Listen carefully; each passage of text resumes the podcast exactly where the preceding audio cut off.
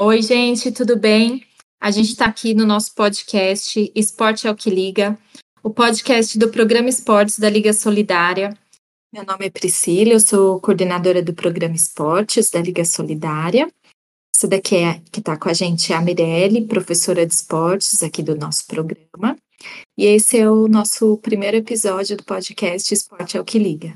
Ao longo do ano, a gente vai gravar vários episódios com muitos assuntos legais, falando sobre esporte, atividade física, qualidade de vida, terceiro setor, com convidados, com os, os colaboradores do nosso programa. Então, fica ligado aí no nosso podcast, acompanhe os nossos episódios, que a gente vai trazer muita coisa legal aí. Aproveitando que é é, Dia das Mulheres, Semana das Mulheres, Mês das Mulheres que a gente comemora, então a gente vai falar um pouquinho sobre as mulheres no esporte. A gente está aqui com a nossa professora, com a Mirelle. Ela vai é, falar um pouquinho para a gente, a gente vai contar um pouquinho sobre a história do, do esporte feminino, tanto no Brasil como no mundo, falar um pouquinho das Olimpíadas e falar um pouquinho sobre como as mulheres fazem parte desse universo que muitas vezes, dependendo do, do esporte, é bem masculino, né? Mas a gente vai dar um, um panorama geral das mulheres no esporte, tá bom? Mirelle, dá um oi aí para os nossos ouvintes. Olá, pessoal, tudo bem? Eu sou a professora Mirelle, estou aqui com a Pri, é...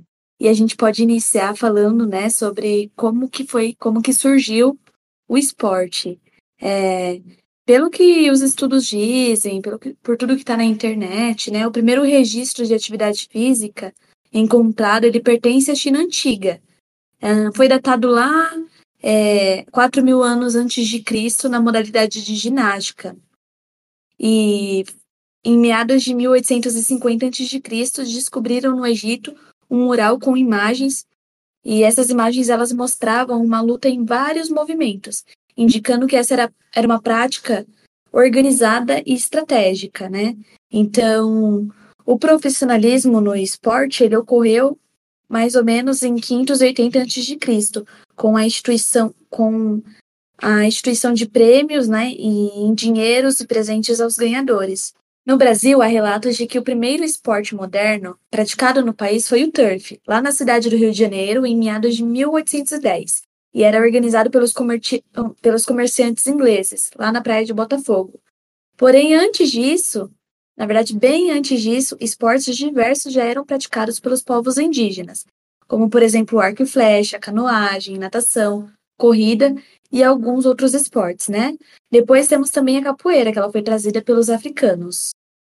O Mi, esse é um pouquinho de, de, como surgiu o esporte, né? A gente sabe que é, é, bem antigo aí o surgimento dos esportes, talvez não nesse formato que a gente tenha hoje, né? Estruturado como, como a gente tem hoje, mas o esporte sempre foi praticado, os índios faziam competições, né? Praticavam bastante. É, agora, vamos falar um pouquinho de competição e de mulheres. Como que a gente vê essa, essa interação aí, mulheres e competição é, esportiva? Então, Pri, pensando em competição, os gregos criaram os Jogos Olímpicos da Antiguidade.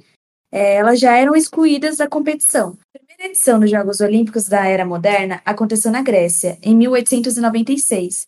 Foi iniciativa de um francês chamado Pierre de Fred, mais conhecido como Barão de Coubertin. Ele era abertamente contrário à participação das mulheres no esporte, porque ele dizia que as mulheres seriam sempre imitações imperfeitas. Sendo assim, a primeira Olimpíada oficial teve a participação de 241 atletas, porém, todos homens, representantes de 14 países, mulher só na plateia. A primeira participação feminina em Olimpíadas aconteceu em 1900, em apenas duas modalidades, que foi o tênis e o golfe. Nossa, é legal isso, né? Você pensar que as mulheres começaram com duas modalidades, tênis e golfe, né? Tênis a gente sabe que, que tem muitas mulheres que praticam há bastante tempo, mas golfe não era uma modalidade é. que eu é. imaginava. É verdade, nem eu. Até porque ele também não é muito. Ele é mais elitizado, né? É. Nos dias de hoje a gente pouco escuta sobre o golfe, né? É. Mas foi apenas em 2012 que as mulheres puderam finalmente disputar todas as modalidades olímpicas que os homens disputavam. Meu Deus, 2012. Nossa, se você for pensar, não tem nem 10 anos, é muito recente. Sim, é uma coisa muito atual, para você ver como a nossa luta ela tem que continuar. É, com certeza isso é uma grande conquista, entre todas as modalidades que os homens já disputavam e que as mulheres também podem disputar. Mas com isso a gente percebe como esse processo foi difícil e quanto ele ainda é difícil até hoje. O quanto as mulheres tiveram que batalhar, ir com todos e o quanto elas tiveram que dar cara a tapa, né, para a gente conseguir chegar nessa conquista. Acho que tem que ser muito valorizada essa conquista, mas a gente ainda tem muita coisa para fazer, né, Mi? Sempre, com certeza. A gente precisa correr muito atrás disso, buscar muita prática, mostrar que somos capazes também de realizar é, o esporte, né? Praticar e ter uma vida de atleta tanto quanto um homem. Isso é muito complicado, porque assim, o homem, ele vai lá e pratica o esporte, né? Ele não precisa provar que ele é capaz, as pessoas não ficam duvidando dele, né? Eles têm os resultados, ele precisa treinar para conseguir os resultados que, que ele espera, mas é, a mulher não, antes disso, ela tem todo um processo, né, de se desafiar a entrar no esporte, de mostrar que ela é capaz, é, de obter resultados naquele esporte, de praticar e de ter um alto rendimento. Então, já tem todo um processo complicado antes de entrar é, de fato no, no esporte, né? Antes da mulher ser uma, uma esportista ali de, de alto rendimento, né, Mi? Sim, com certeza. E ela precisa provar que o corpo dela é suficiente precisa provar para a família dela, ela precisa provar para a sociedade que ela é capaz antes mesmo de ser considerada uma atleta de fato, né? É verdade, bem. Agora, vamos falar um pouquinho sobre alguns nomes do esporte. Na verdade, não dá para a gente falar de todo mundo, né? É muito legal, a gente tem muitas mulheres incríveis no esporte brasileiro, mas eu sei que a gente tem alguns nomes que, que fazem diferença, né? E aí, de, diante de toda essa conquista, de todas essas mulheres que batalharam, que fazem parte de tudo que a gente tem hoje, vamos falar um pouco sobre como tudo isso começou? Sempre, com certeza. Na verdade, a primeira mulher, a primeira brasileira, né, a participar dos Jogos Olímpicos foi a Maria Lenk em 1932. A história oficial do esporte feminino, ele começou com ela. Era, ela era filha de imigrantes alemães Começou a nadar por problemas respiratórios, treinava no Tietê. A natação feminina estreou na Olimpíada de 1912. E ela, na verdade, estreou as Olimpíadas como primeira mulher brasileira em 1932. Nos Jogos de 1936 já tivemos outras mulheres brasileiras, mas a Maria Lenk ela foi novamente pioneira. Foi a primeira mulher no mundo a nadar 200 metros borboleta, que só haviam homens até então. E aí, no auge de sua carreira, onde ela teria grandes chances de, de medalha. As Olimpíadas de 1940 e de 1944 foram canceladas por causa da Segunda Guerra Mundial. Mas, de qualquer forma, a Maria Lenk é um exemplo de esporte feminino no Brasil e a paixão dela pelo esporte e pela natação é muito visível. E é claro, né, um exemplo da paixão do ser humano pelo esporte, independente do sexo, porque ela nunca abandonou as piscinas e nadou até a velhice. É, ela participou de competições na categoria Master e foi a única brasileira até hoje que chegou ao Hall da Fama de natação. Morreu com 92 anos e nadou até o fim da sua vida. Nossa, que legal, né? Você pensar que, nossa, em 1932 é, a gente tinha é, uma mulher tão apaixonada assim pelo esporte, né? É, claro que a gente tem outros, mas você vê que realmente o esporte era uma paixão da vida dela, era um propósito de vida, né? Porque ela continuou fazendo isso até o fim da vida. Então, a Maria Lenk foi a primeira brasileira nos Jogos Olímpicos. Sim, exatamente. Pioneira. E é engraçado, né? Porque às vezes a gente vai tratar somente da, da modalidade como ela é específica, mas o esporte, ele é amor, né? Assim, é. ele corre na veia, né? Hum. E aí, o que aconteceu depois, Mi? Depois, lá em 1941, Pri, surgiu o decreto que proibiu os esportes incompatíveis para as mulheres no Brasil, né? O Brasil ele vivia a ditadura de Getúlio Vargas e um decreto foi baixado para coibir a prática esportiva para as mulheres. O que, que ele dizia, esse decreto? O decreto ele falava assim: as mulheres não se permitirá a prática de desportos incompatíveis com as condições de sua natureza, Esportes como luta de qualquer natureza, futebol, futebol de salão, futebol de praia, polo aquático, rugby, alterofilismo e beisebol, eles foram proibidos para as mulheres. Essa lei ela só foi revogada lá em 1979 e em relação ao futebol feminino, só em 1983 que começou o processo de regulamentação da categoria no país. Nossa, é recente, né? Se eu for pensar 1983, se você for pensar na história do, principalmente do futebol, aqui a gente fala de todos os esportes, mas se for pensar do futebol, que assim é o esporte mais praticado no Brasil, mais divulgado, que a gente tem tantos nomes aí já de muito tempo e pensar que só em 1983 começou o de regulamentação do futebol feminino, é, você vê como que o, o preconceito, mesmo num, num, esporte tão difundido e divulgado, ele foi tão presente, né? Sim, com certeza. E foi um dos esportes, né, que as mulheres mais lutaram para conseguir chegar onde elas estão hoje. E a luta, ela continua, né? Porque é muito recente e a, aos poucos a gente consegue mudar uma coisinha ou outra para, de fato, atingir uma massa de pessoas, assim como o futebol masculino, né? E tem muitas outras coisas também, né? Não é só a visibilidade, o direito de praticar, mas tem também o, a igualdade de direitos dentro do esporte, como salários, é, a mídia, é, o patrocínio, outras coisas também, né? Que a gente vê que quando a gente fala em mulher e em homem, a diferença ali, né? De, de exposição, de salário e até de, de importância, né? Sim, é verdade. A, a desigualdade desse salário é muito gritante, né? Até hoje, se a gente pega os dados da, dos salários é, dos mes das mesmas competições, só que de, do feminino e do masculino, a gente já consegue ver que é muito grande essa diferença. E a gente não fala de grande como mil reais ou vinte mil reais, mas milhões, né? É. São milhões de diferença. É, continuamos na luta aí. Ô, Mi, vamos falar das Olimpíadas de 64 em Tóquio? Sempre. Nesse caso, então, nós vamos falar sobre a Ira dos Santos.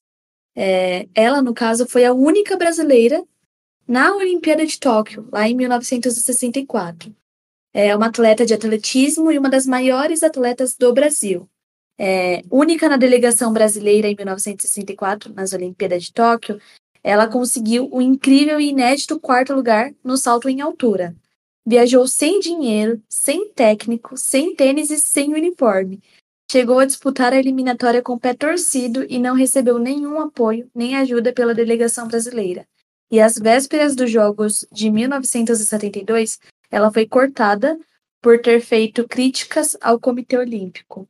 Absurdo, né? É, você vê como a mulher não era nem assim sei nem como que ela conseguiu isso, se for pensar, coitada. Ela foi porque acho que ela era muito guerreira e queria muito ir, porque sem técnico, sem tênis, sem uniforme, assim, tipo, eles não estavam, ah, tipo, dando a mínima atenção para ela, né? Guerreira é o nome dessa atleta, né? Verdade.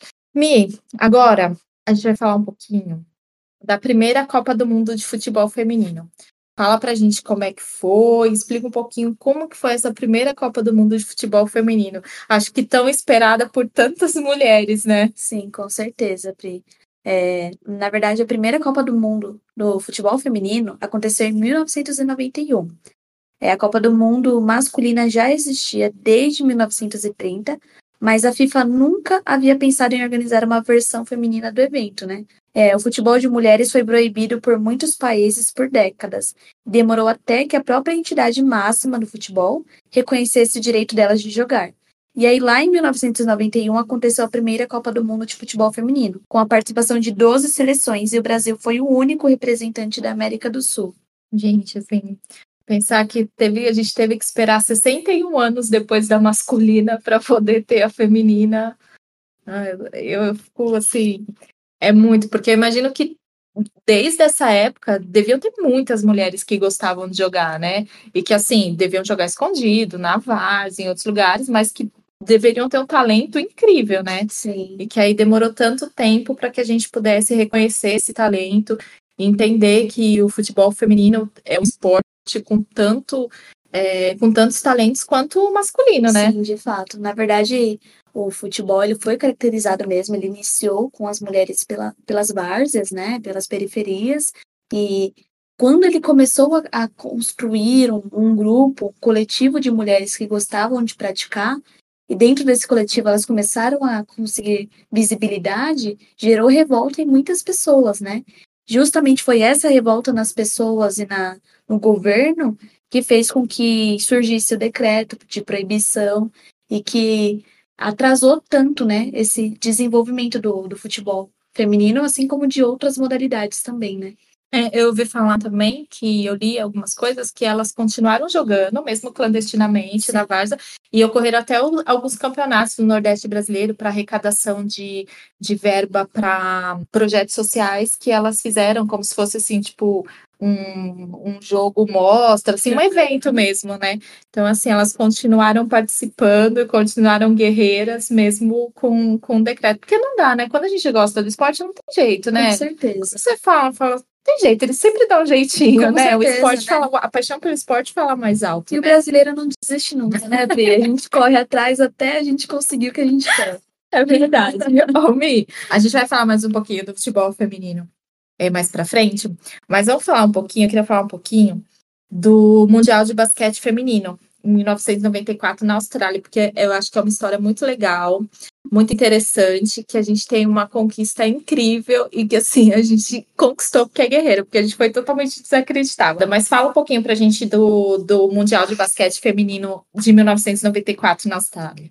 Pri, na verdade, ninguém se importava com basquete feminino no Brasil, nem a própria confederação. Elas tinham uma atenção bem abaixo da atenção que era dada ao basquete masculino, e foi assim que essa seleção chegou ao Mundial de Basquete Feminino. Embora as jogadoras a Hortência, a Janete e a Paula é, fazerem parte desse time, nós não tínhamos resultados expressivos mundialmente e nós chegamos na competição sem favoritismos e nem grandes expectativas. Ninguém se importava com basquete feminino. Chegaram à semifinal contra os Estados Unidos e ganharam e disputaram a final contra a China, ganhando de 110 a 107. E o impensável aconteceu. Nos tornamos a seleção vencedora dos Jogos Mundiais de Basquete Feminino. Agora eu vou contar um pouco da história curiosa e um tanto absurda. Mesmo tendo ganhado o ouro, dois anos depois, quando foram para as Olimpíadas de Atlantas, elas receberam uniformes dos mesmos tamanhos que dos homens e saíram às pressas procurando uma costureira para ajustar os uniformes. É um tanto descaso com, com as atletas femininas, né? Engraçado que, assim, é, imagina, né, que se o futebol, que é um esporte que tem grande visibilidade, as mulheres não eram reconhecidas, o basquete, então, devia ser menos. Agora, é, dois anos depois delas terem ganhado o ouro, você ainda ter esse descaso, assim, é, quer dizer que, tipo assim, as mulheres continuaram sendo desvalorizadas mesmo com a conquista que elas tiveram, né? É como se fosse um brinde elas já terem uma confederação, né? É triste, né?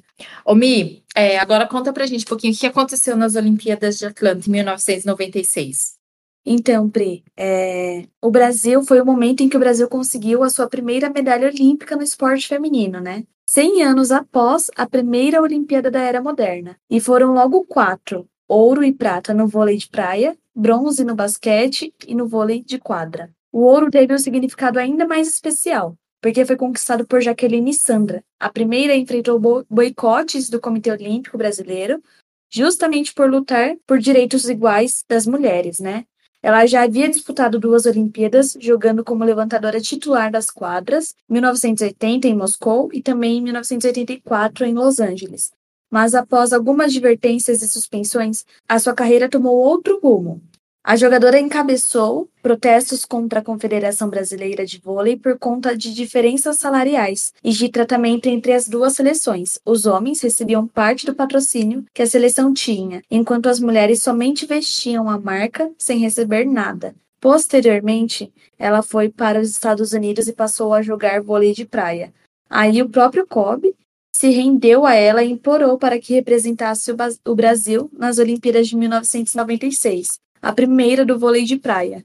Ela veio, ganhou a medalha e deixou seu nome na história. A medalha é isso, ela brilha porque vem carregada com a história de muitas mulheres incríveis. É muito legal, né, essa história, né? Você percebe que não é só uma conquista, você também não pode criticar, né? Eles também não aceitam que, que seja criticada, né? E aí a gente falou um pouquinho que em 2012 a gente teve a primeira Olimpíada, que a gente teve todas as modalidades esportivas, tendo feminino e masculino. Como que foi isso? Então, a caminhada para ela foi longa. Foi preciso 116 anos até que as mulheres conquistassem o direito de disputar todas as modalidades olímpicas, que os homens já disputavam, né? Mas foi em 2012, como você falou, que o boxe feminino estreou nos Jogos de Londres, que finalmente houve uma edição olímpica de fato igualitária em relação à divisão entre categorias femininas e masculinas, né, em todos os esportes. A conquista ela foi além disso. Pela primeira vez, todos os países que enviaram delegações para a Olimpíada tinham representantes femininas, até mesmo a Arábia Saudita, país que é conhecido pelas restrições aos direitos das mulheres. Ele enviou duas atletas, uma judoca e uma corredora. Nossa, muito legal isso, né? Embora tenha demorado tanto tempo, eu acho que foi uma conquista muito importante aí para a gente manter é, e para a gente ter como referência também, né, para outras conquistas que a gente ainda precisa, para outras lutas que a gente ainda precisa em relação ao esporte feminino, né? Eu acho que é, a gente eu não, não vou falar assim de das mulheres, que acho que a gente tem muitas representantes femininas incríveis no esporte, assim, que tiveram conquistas extraordinárias, mesmo sem patrocínio, mesmo sem algum treinamento especializado, né? A gente não tem como, né? Eu queria falar só um pouquinho é, de uma atleta que a gente que assim tem muita representatividade e a gente ela conseguiu conquistas maiores do que dos homens. Então eu queria falar que você queria que você falasse um pouquinho sobre a Marta.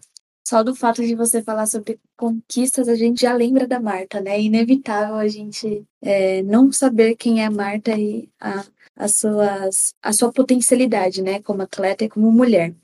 É, o futebol feminino é talvez um dos esportes que mais tenha sofrido preconceito ao longo da sua curta história de vida, né? Foram quatro décadas de proibição até que se derrubasse o decreto-lei que impedia as mulheres de jogarem bola pelo país. Depois foram outras tantas décadas de negligência e falta de investimento em estrutura, né? Até hoje, a gente escuta que o futebol ele é coisa de macho e que o campo não é lugar de mulher. Mas se teve alguém na história que quebrou todos esses paradigmas quanto a isso, foi a Marta. Marta Vieira da Silva é o nome dela.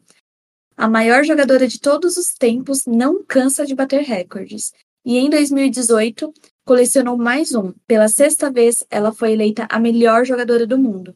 Ninguém tem mais troféus do que ela nesse prêmio, nem Messi, nem Cristiano Ronaldo. Ela também é considerada a maior artilheira da história das Copas do Mundo do futebol feminino em 2015 com 15 gols e também se tornou a maior artilheira da história da seleção brasileira, sendo considerada aí a masculina e a feminina. A Marta ela tem 101 gols. Que legal isso, né? A gente olha, e, e, se você pensar que é muito pouco tempo, né, de liberação assim do futebol feminino. Imagina se tivesse liberado antes, quantas tantas outras referências, tantas outras é, atletas é, excepcionais a gente não poderia ter revelado, né? Ter tido no Brasil ao longo da história. Mas vale a conquista. Eu acho que a mulher que se envolve no esporte, ela não tem jeito, ela sabe que ela está sujeita a sofrer as consequências da, visualiza da visualização pública, da discriminação, preconceito, é, estereótipo, e muitas vezes com a falta de apoio, né? Não da, só da sociedade, da mídia, mas muitas vezes da família também, né? Dependendo, você pega uma família mais tradicional, assim, às vezes fica difícil da família entender que a, a pessoa quer seguir uma carreira de atleta, né? Então, quando a gente fala de mídia, a gente vê a diferença no número de aparições entre homens e mulheres. É, os homens aparecem muito mais, as reportagens têm maior tempo de duração, né? Então, ainda é, a gente ainda tem muita conquista, é muito complicado. As mulheres foram privadas de muitas coisas no decorrer da história. Então, hoje você não imagina o futebol feminino sem a Marta, né? Por exemplo, o basquete sem a Hortência. É, mas, por incrível que pareça, as leis que proibiam as práticas esportivas não são tão antigas assim. Naquela época, ninguém imaginava que as mulheres teriam espaço no mundo esportivo, né? É, hoje sabemos o quanto as esportistas são empoderadas, protagonistas, sonhadoras, determinadas e exemplos para outras mulheres, para outras atletas também. Alcançar a igualdade de gênero, empoderar todas as mulheres e meninas, é um dos 17 objetivos para o desenvolvimento sustentável, de acordo com a cúpula das Nações Unidas. O esporte e a educação são ferramentas poderosas, mas o respeito certamente é a base de todo esse processo, né? Acho que cada mulher que já subiu a um pódio levou consigo muito mais do que a medalha, né? Ela leva muitas histórias, muita, muita conquista, muita batalha, muita luta, e eu acho que cada uma é uma conquista para as outras também, né? É um exemplo de que todo mundo pode, pode chegar lá se a gente batalhar, se a gente for atrás. E infelizmente a gente ainda tem que provar que a gente é capaz disso, mas eu acho que a gente está fazendo um papel bonito aí. Com certeza, Pri. É ponderamento, né? É, essas, essas atletas e mulheres, elas muitas, algumas vezes são mães e aquela a ideia de sempre dar conta de tudo, né? E elas são exemplos, assim, para o nosso país, uns exemplos muito bons e de fato incríveis, né? Que a gente tem que lembrar. A gente precisa enaltecer essas mulheres, né? É verdade, Mi. Gente, esse foi nosso primeiro episódio. A gente queria falar um pouquinho sobre as mulheres e o esporte. É, espero que vocês tenham gostado. Tem muito, muita coisa para falar. A gente poderia ficar aqui muito tempo, mas a gente queria só falar um pouquinho aí sobre como aconteceu as mulheres no esporte e o, o Brasil, o futebol. E aí a gente vai trazer outros assuntos bem legais para a gente conversando ao longo do ano, tá bom? Não deixa aí de, de ouvir nossos episódios, né? Esporte é o que liga. E a gente se vê no próximo episódio. Tchau, pessoal. Tchau, tchau. Muito obrigada.